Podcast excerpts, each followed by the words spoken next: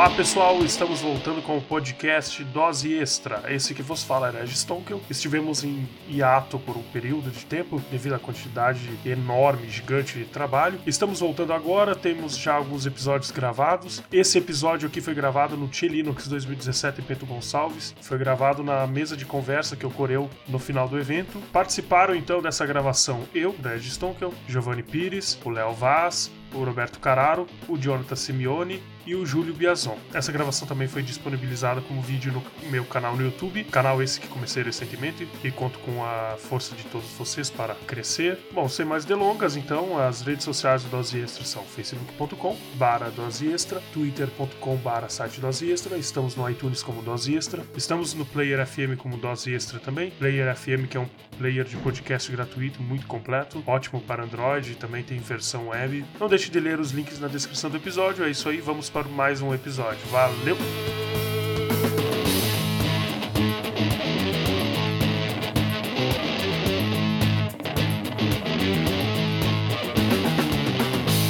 Mas rapidamente então, a gente quer agradecer a presença de todos aqui.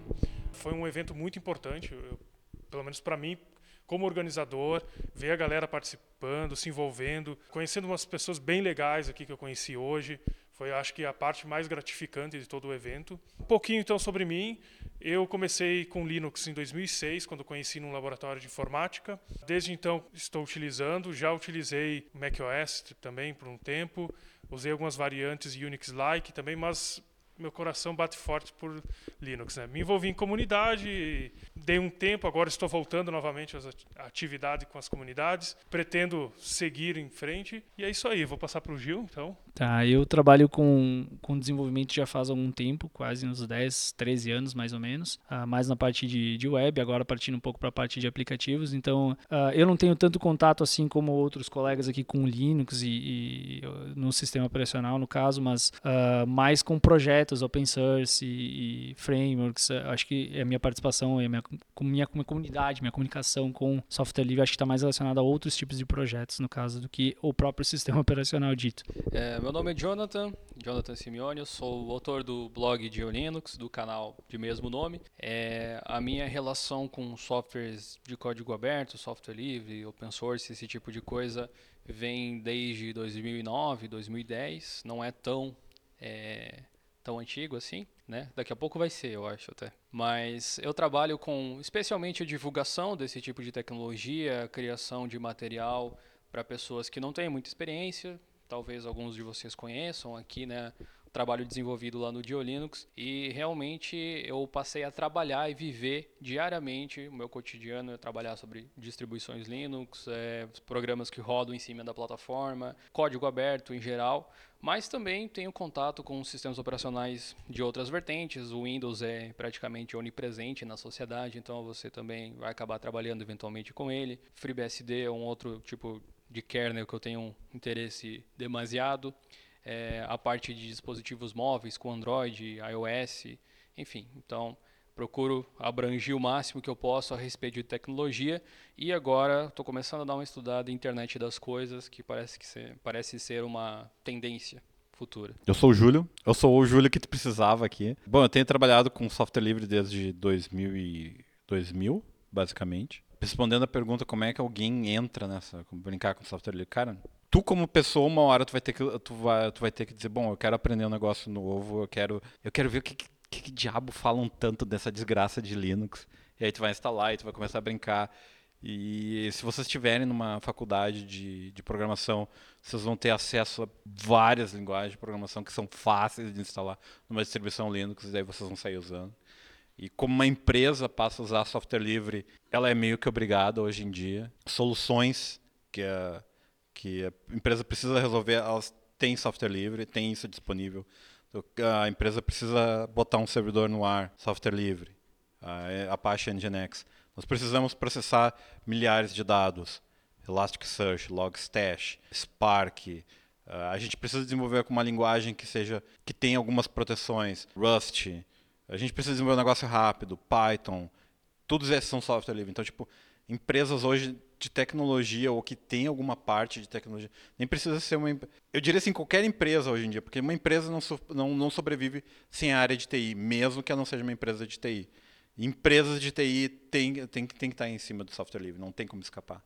Eu vou seguir na mesma linha do, do Júlio. Tá? Meu nome é Beto, sou da escola Infoserve, como muitos me conhecem aqui em Bento. Nessa mesma linha que o Júlio estava comentando, eu gerencio também toda a TI da Prefeitura Municipal de Bento Gonçalves. E nós temos muito Linux lá, muito software livre. Inclusive, nós estamos montando um edital de todo o sistema do município e que o banco é software livre, que seja de banco software livre. Então, a gente tem uma equipe totalmente trabalhando em cima disso. E também formo e trabalho com alunos eh, indicando ao mercado de trabalho que as empresas nos demandam. Pessoas com conhecimento em Linux. Né? E é uma área que vem crescendo. É, a gente tem conseguido ajudar e indicar inúmeros alunos aí para o mercado, não só de Bento, mas da região. Participo de alguns grupos aí de gestores de tecnologia na, na região e vem crescendo. Posso dizer, Júlio, na, na, tua fala, dos colegas aí, parabenizo quem organizou novamente esse Tia Linux e a gente está aí para colaborar e acredito sim que cada vez mais o software livre vai crescer e o conhecimento cada vez mais é fundamental. Né? Não só, claro que tem ainda, como o Júlio bem mencionou, dentro de uma empresa, seja ela governamental ou privada, tem sim Microsoft, mas tem muito software livre e vem crescendo. Bom, uh, eu sou o Léo Vaz, a gente deve ter visto, se visto algumas vezes hoje. Minha história com software livre. Quando eu tinha uns 4 anos de idade, eu decidi que eu queria ser astrônomo. Eu vi o Carl Sagan na televisão num sábado de manhã na TV preto e branco. Eu disse, não sabia direito o que era, mas eu queria ser igual aquele cara. Achava ele fantástico, acho ele. Comecei a usar software livre praticamente como robista, como qualquer pessoa aqui, mas acho que foi durante a faculdade que, eu, que eu pensei que aquilo ali podia ser uma carreira profissional. Então chutei tudo pra cima e fui fazer o que eu faço hoje. Um pouco de cada coisa em lugares diferentes. Como o Beto falou, aqui software livre é uma coisa que veio para ficar, entendeu? Se você pegar e olhar, existem, existem companhias de software, existe a ideia de vender licenciamento e todas as coisas normal. Acho que se ninguém te impor a força, acho que é uma coisa válida. Mas, assim, é, se vocês pararem para pensar todo o desenvolvimento, toda, toda a vanguarda, todas as coisas que estão acontecendo de inovação pesado em tecnologia no mundo, é, boa parte delas está na área de software livre. Tem gente, boa parte delas está em open source, certo? Tanto que empresas que uma década atrás diziam que Linux e software livre não ia para frente, que criavam campanhas de marketing para dizer que, que não era uma coisa que prestasse, que, que era uma coisa que vinha e ia embora logo e tal. Hoje em dia já tem uma, uma, uma, um discurso diferente, já dizem que amam Linux e tal, entendeu?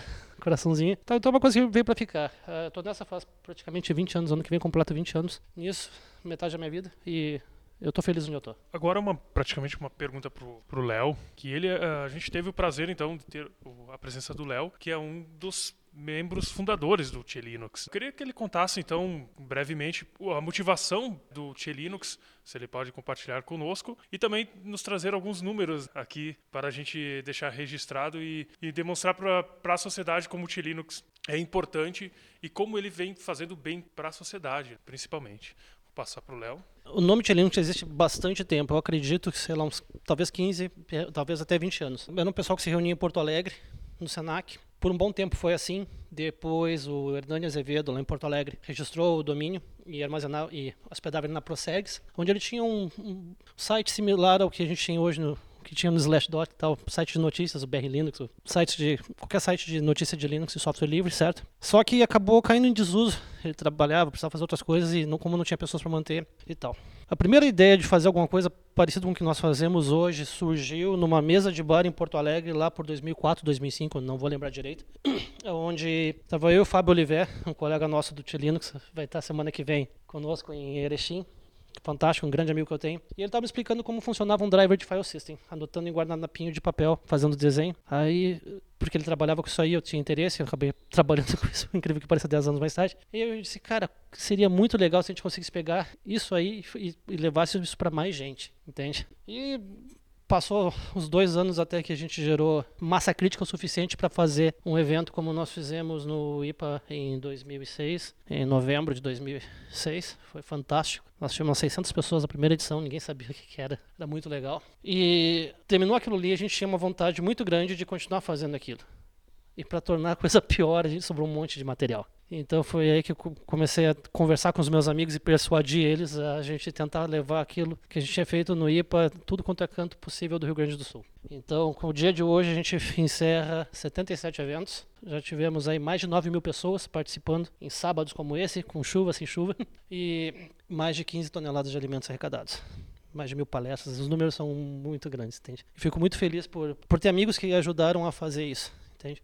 Eu, só, eu, eu, eu não sou meu papel no grupo é ser um voluntário, como todo mundo, certo? É, não, não existe liderança, são pessoas que fazem. Meritocracia, quem faz pode opinar. Mas, assim, é, parte mais importante do grupo são as pessoas. A parte mais importante do grupo é o pessoal que, Daniel que sai, que deixa a família dele para vir para a gente aqui. É o Fábio que está mesmo aqui, o Júlio que faz mil quilômetros de moto no final de semana porque a gente erra um caminho. E vários outros amigos que não estão aqui juntos vão fazer o Ivan, que é amigo meu já há 10 anos por causa do Linux, entendeu?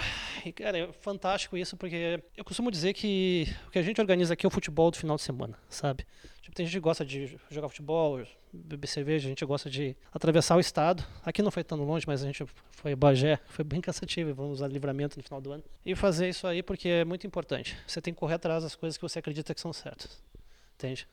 Você muda o mundo mudando o metro quadrado ao seu redor, entendeu? E software livre é uma coisa que certamente, se tiver alguma coisa que for mudar a realidade, for, como eu vou dizer, alterar a forma como o mundo funciona, o software livre certamente é uma dessas coisas. Espero que não tenha falado de tempo demais, desculpa. Bom, obrigado, Léo. Acho que a gente compartilha bastante desse sentimento, é algo mútuo. Então, dando andamento aqui na nossa conversa, vamos falar um pouquinho então sobre o mercado de trabalho, um pouquinho das oportunidades que tem é, ligadas a Linux, ligadas a software livre. Eu vou começar passando então para o Jonathan. É, certo, então, bom, na questão de carreira, uh, quando eu explico para as pessoas como eu trabalho com Linux, algumas pessoas ficam com aquela cara de interrogação, sabe?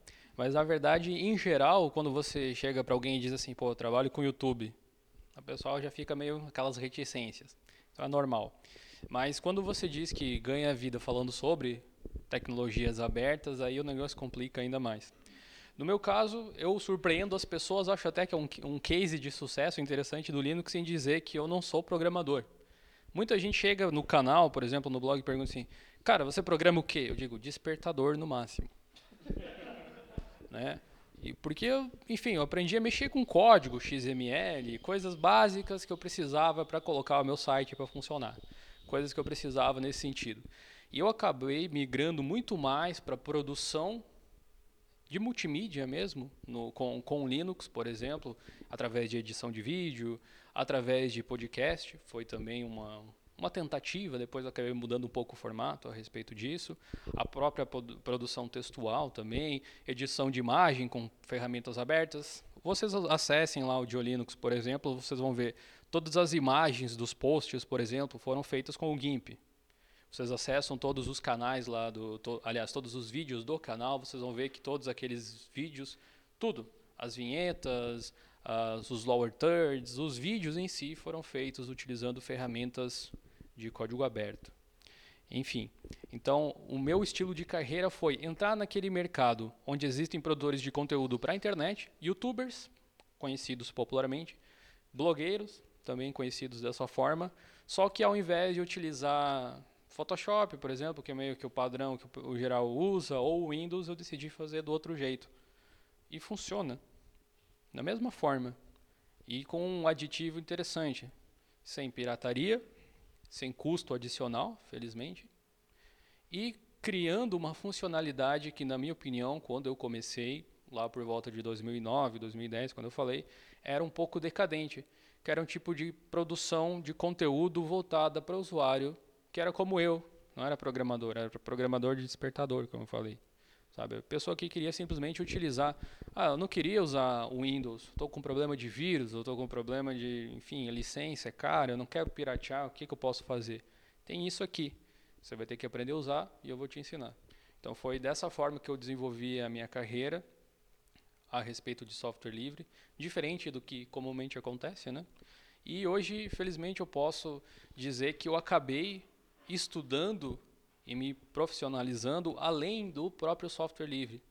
Hoje em dia, assuntos diferenciados como marketing digital, técnicas de SEO, por exemplo, para engajamento, me fariam poder trabalhar em alguma outra empresa qualquer, utilizando no meu back-end ferramentas de código aberto. Você quer que eu faça o gerenciamento da sua fanpage, por exemplo? Já teve algumas empresas que eu, eu atingi dessa forma, fazendo consultoria, por exemplo, de marketing digital.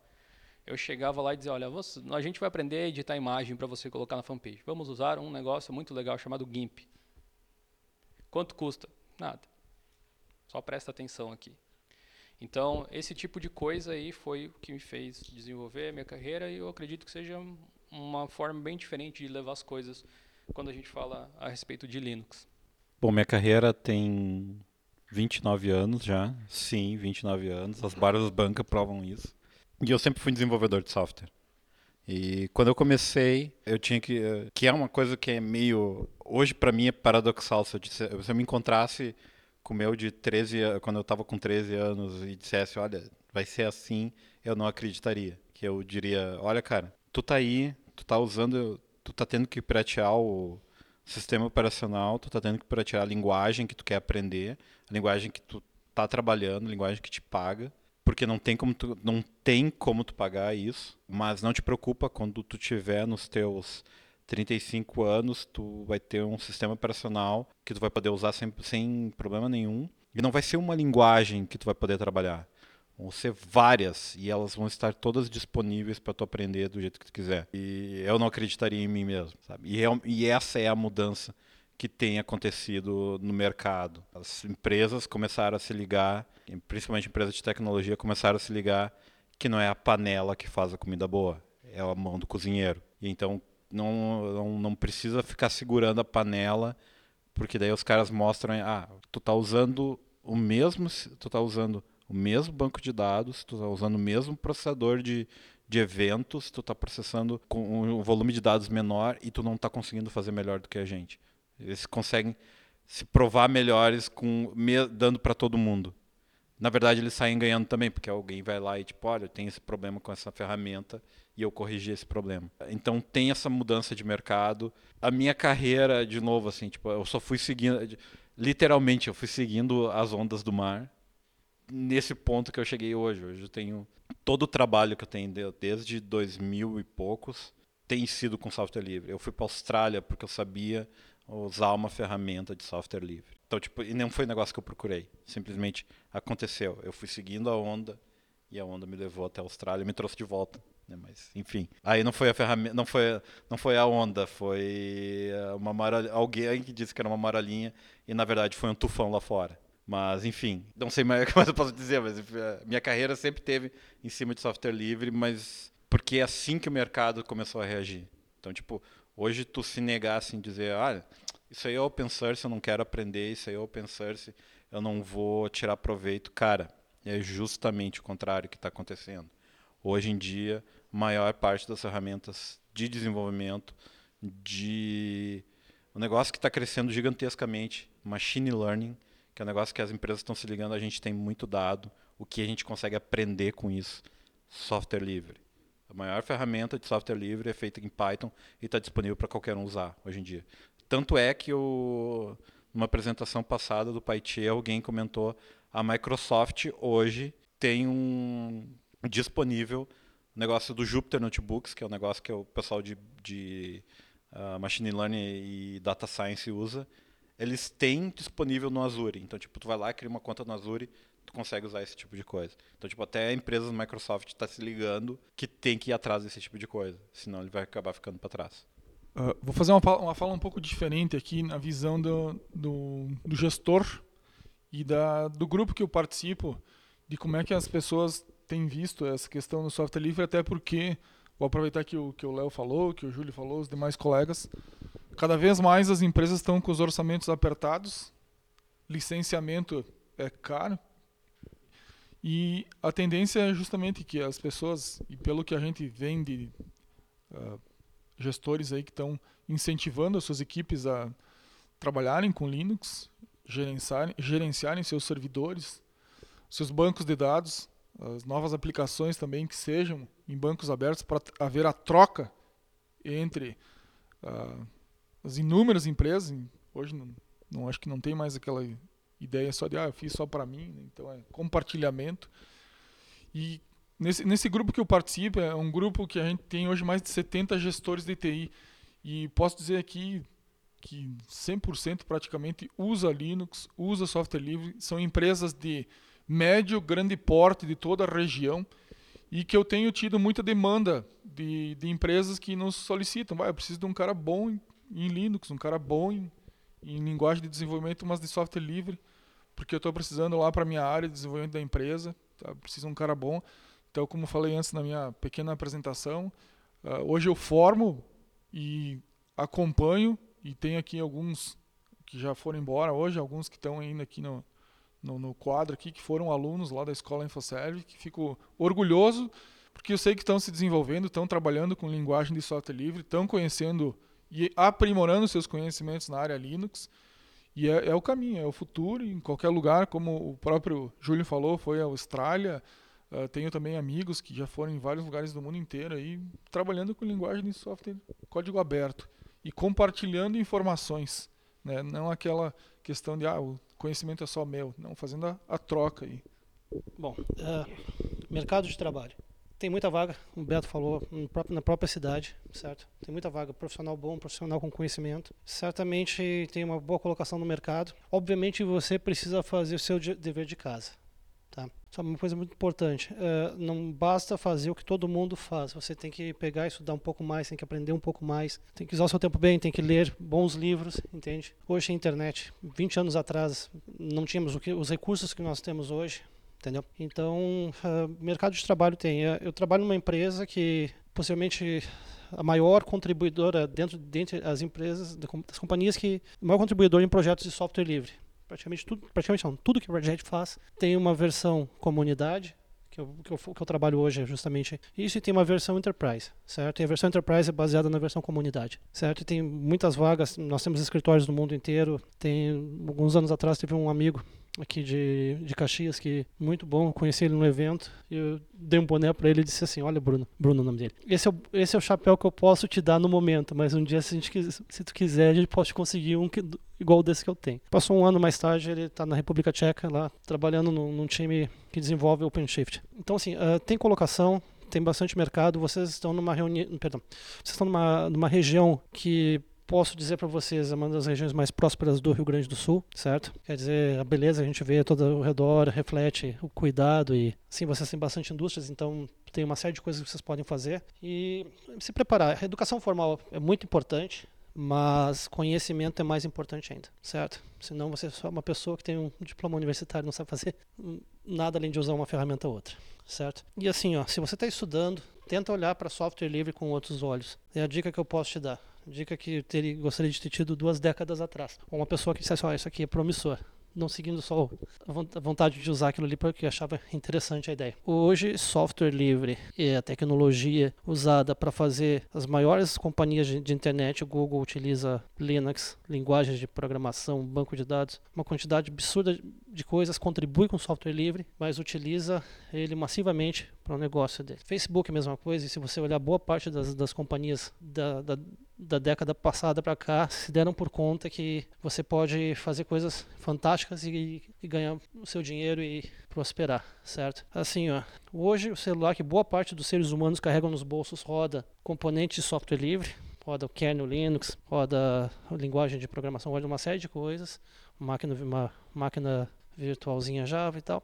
Mas isso aí uma coisa que a gente conseguiu duas décadas para cá, certo? No, como dizia o Fábio, né, no meu tempo não tinha isso. Uh, existe um ranking de computadores chamado Top 500. São os maiores computadores em termos de capacidade de processamento, que são geralmente utilizados em pesquisa científica hoje. Boa parte dos, dos que, que estão na, na maior na, no, no, topo do ranking de maior capacidade hoje estão na China, mas vocês veem Estados Unidos e vários outros países. Parte muito interessante é que quase todos, 90, 98, 99% rodam Linux, certo? Tem, tem, tem BSDs também, que é outro sistema Unix livre, mas é muito interessante pensar que toda a parte de pesquisa séria de grande porte é conduzida em cima de software livre. Então você carrega no seu bolso, você faz buscas com ele, você faz uma série de coisas que você muitas vezes nem sabe que software livre existe, mas que está na sua vida, entendeu? Você é correntista de vários bancos hoje, o Banrisul é possivelmente o, como vou dizer, o pioneiro em ter um ATM, um, uma, um, um, caixa eletrônico rodando Linux, entende? Então, assim, tem, um monte de coisa, um monte de oportunidade.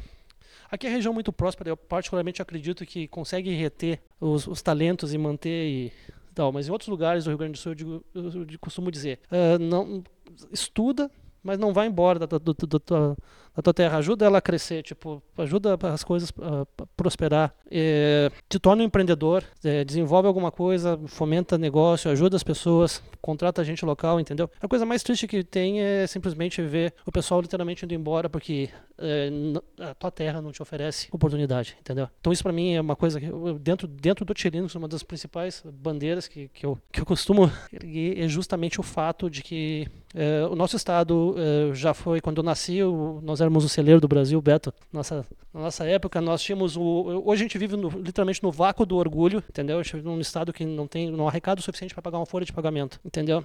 Então, assim, tipo, a gente precisa. Nós somos as pessoas que vão mudar isso.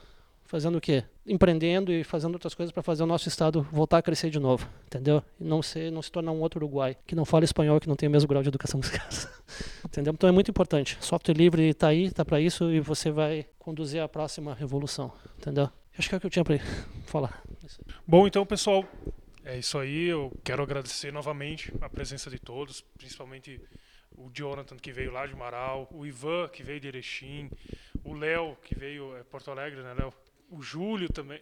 Mas o pessoal que veio, né, se disponibilizou vir de longe para acompanhar o evento. Fica aqui o nosso agradecimento, foi muito legal. De novo, da minha parte aqui, fico muito agradecido de ter conhecido vocês, por ter trocado essas experiências, ter conversado. A gente conversou pelo, pelos corredores aqui, tanta coisa que já nem, nem consigo eh, enumerar. Então é o seguinte, dia 30 tem o evento em Erechim, depois dia 21 vai ter em Caxias e dia 12, não, não dá, mas em, em Porto Alegre 9 de dezembro, Porto Alegre. Todos os eventos estão no site, só acessar tielinux.org. Pode ser também através da página no Facebook, que a gente está começando a alimentar mais agora. Temos então canais de comunicação, pode ser o Google Group, o, o grupo do, do Google também, lá tem o fórum, né, na verdade. Tem mais alguma coisa? O Telegram agora também, a gente está utilizando mais né, essa ferramenta de comunicação. Eu acho que é isso aí. Uma salva de palmas para o pessoal envolvido aqui. Muito obrigado, gente, e até o próximo.